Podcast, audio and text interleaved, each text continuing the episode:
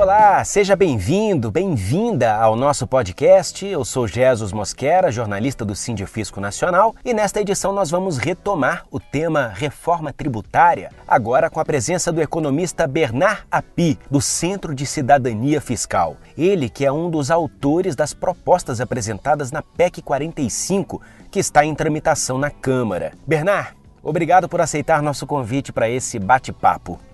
Oi, Jesus. Eu é que agradeço o convite de participar desse debate tão importante com o Sindifisco. Quais as principais mudanças propostas pela PEC 45? As principais mudanças propostas na PEC 45 são a substituição de cinco tributos atuais que são o PIS, a COFINS e o IPI, que são federais, o ICMS estadual e o ISS municipal, por um único imposto sobre bens e serviços, o IBS, que tem as características de um bom IVA, ou seja, um bom imposto sobre valor adicionado, que são base ampla de incidência sobre bens e serviços, incidência não cumulativa em todas as etapas do processo de produção e comercialização de bens e serviços, crédito amplo, ou seja, tudo aquilo que é utilizado na atividade produtiva e que foi tributado numa etapa etapa anterior dá crédito, uma devolução tempestiva de créditos, no caso de um exportador, por exemplo, acumular saldos credores, você devolve rapidamente esse saldo credor para ele, e tributação no destino, o que no caso dos tributos subnacionais significa que a parte estadual do IBS pertence ao estado de destino e a parte municipal ao município de destino. O modelo foi montado de forma a que o IBS seja, do ponto de vista do contribuinte, um único imposto, mas que na prática seja a soma de três impostos, um federal, um estadual e um municipal. Inclusive, a proposta mantém a autonomia da União, dos estados e dos municípios na fixação da alíquota do imposto. Tem uma alíquota que é adotada automaticamente, que é aquela que mantém a carga tributária atual, mas a União, os estados e municípios podem colocar sua alíquota acima ou abaixo dessa alíquota de referência. Quais as diferenças entre a PEC 45 e a PEC 110 que tramita no Senado? No geral, a PEC 45 e a PEC 110 são muito semelhantes, elas se propõem a fazer a mesma mudança, mas tem algumas diferenças que são relevantes. Uma primeira diferença é de escopo, a PEC 110 é mais abrangente que a PEC 45, ela propõe que o IBS substitua também o IOF e o salário educação. A grande questão aqui é que quanto mais tributos entrarem dentro do escopo do IBS, maior tem que ser a alíquota. A PEC 110 também propõe algumas mudanças, como a incidência de PVA sobre jatos e embarcações e a federalização do ITCMD com a transferência dos recursos para os municípios. Outra diferença, essa mais relevante, eu acho, é que na PEC 45 você tem uma alíquota que é uniforme para todos os bens e serviços, pode variar entre estados e entre municípios, mas ela é uniforme para todos os bens e serviços, enquanto que a PEC 110 ela tem um modelo em que admite várias alíquotas, a PEC não especifica quantos, mas admite várias alíquotas, mas em compensação ela não permite nem que a União nem que os estados nem que os municípios possam modificar a sua parcela da alíquota do imposto, ou seja, ela reduz a autonomia dos entes da federação na gestão das suas receitas. Acho que essas são as, as diferenças principais. Tem diferenças de, de redação que são relevantes, mas as principais diferenças são essas que foram mencionadas. Qual a sua avaliação sobre a proposta de reforma tributária apresentada pelo governo?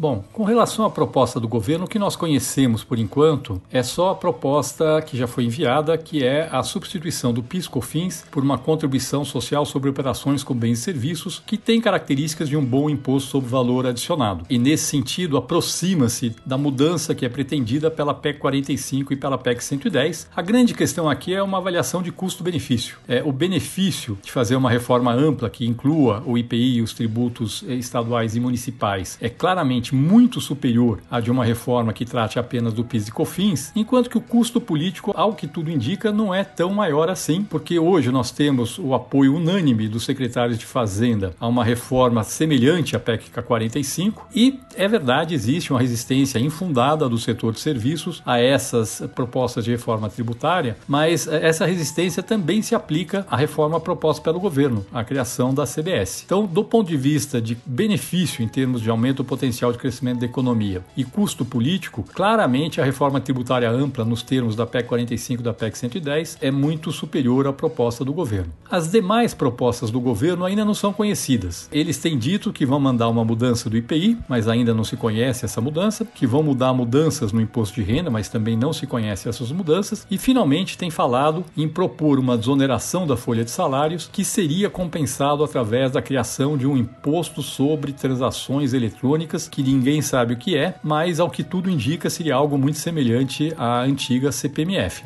Como vai ser o papel dos auditores fiscais da administração tributária como um todo após a reforma?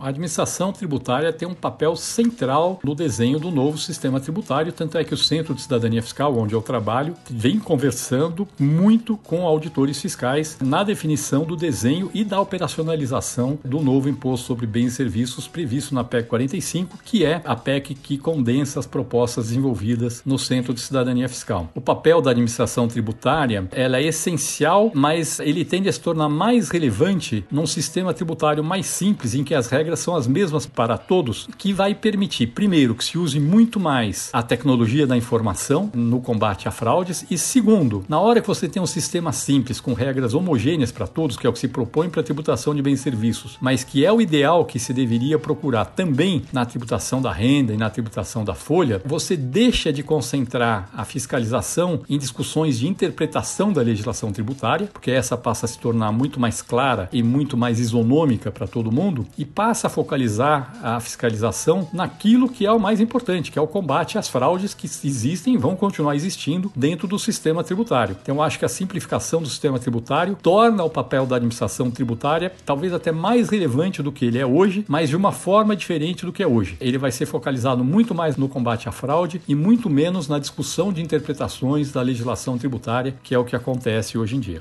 Bernard, muito obrigado pela participação em nosso podcast.